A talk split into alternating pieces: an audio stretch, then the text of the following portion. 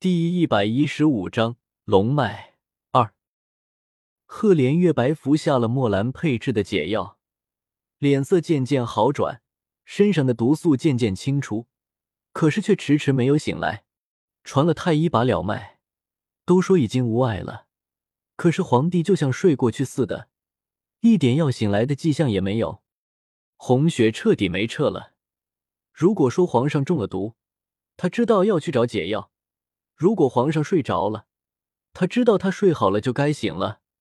可是皇上这样似睡又像是昏过去的样子，他真的不知道该怎么办了。就在红雪万般无奈的时候，桃花带来了忘忧公子的话：秦正殿下的龙脉出现了异动，导致皇帝昏迷不醒。解救皇帝的方法就是赤玉宿主到龙脉处，请出赤玉，修正龙脉。这本书上写的有如何请出赤玉和如何修正龙脉。桃花说着，从怀里拿出一本书，递给了红雪。红雪正准备打开书看，月末突然上前按住那本书，还是想想别的办法吧。龙脉关系到天下苍生的命运，修正龙脉最容易被反噬。你知道什么？快一边去吧。红雪不想和他多说，推开他的手，打开那本书来看。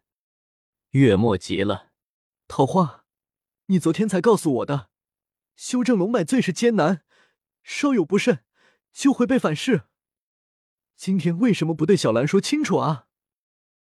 如今皇上不上朝，天下已经快要乱了，修正龙脉势在必行，就算凶险，也要试一试。如果我把这些给小姐说了。”小姐一定会有负担，如此就不能全心投入了。桃花也很为难。公子说了，修正龙脉势在必行，虽然很是凶险，但是为了天下苍生，一定要试一试。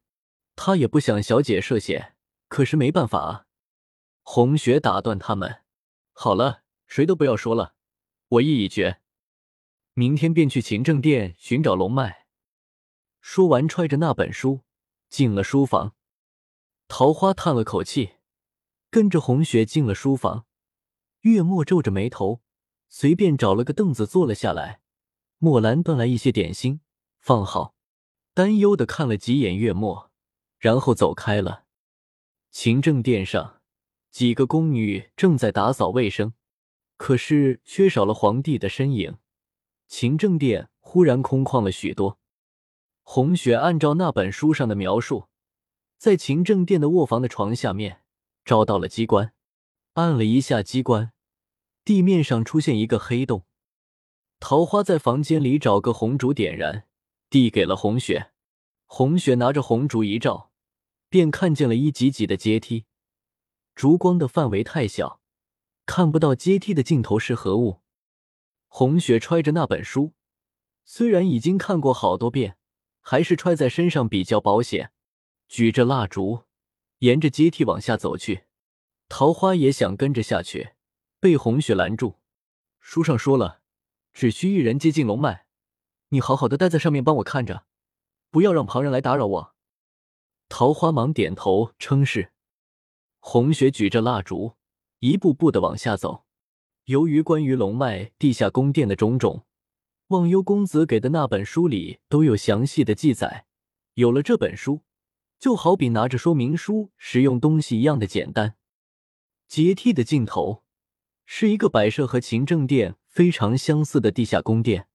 按照书上标示的线路往东走去，赫然是一个透明的墙壁，像透明的玻璃一样，看一看见另外一边的情景，只是不知道该如何过去。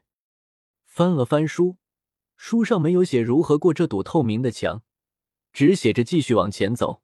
红雪伸手去推了推那堵透明的墙，很是坚固。在上下左右找了一遍，没有任何机关。红雪想着昏迷不醒的赫连月白，顿时不想在这里消耗时间，干脆就击碎这道墙吧。这样想着的时候，运气全身的内力朝这道透明的墙上击去。红雪自从那次发现自己可以一念之间捏碎一个杯子的时候，便发现自己的体内出现了一种气流，或许就是武侠世界里的内力吧。只见那堵墙亮了一下，然后浮现出一行字，大概意思就是赤玉宿主出现异样，导致龙脉出现异动。接着，这道透明的墙壁又亮了一下，上面浮现出红雪的影子，影子非常清晰，一眼就能辨认出来。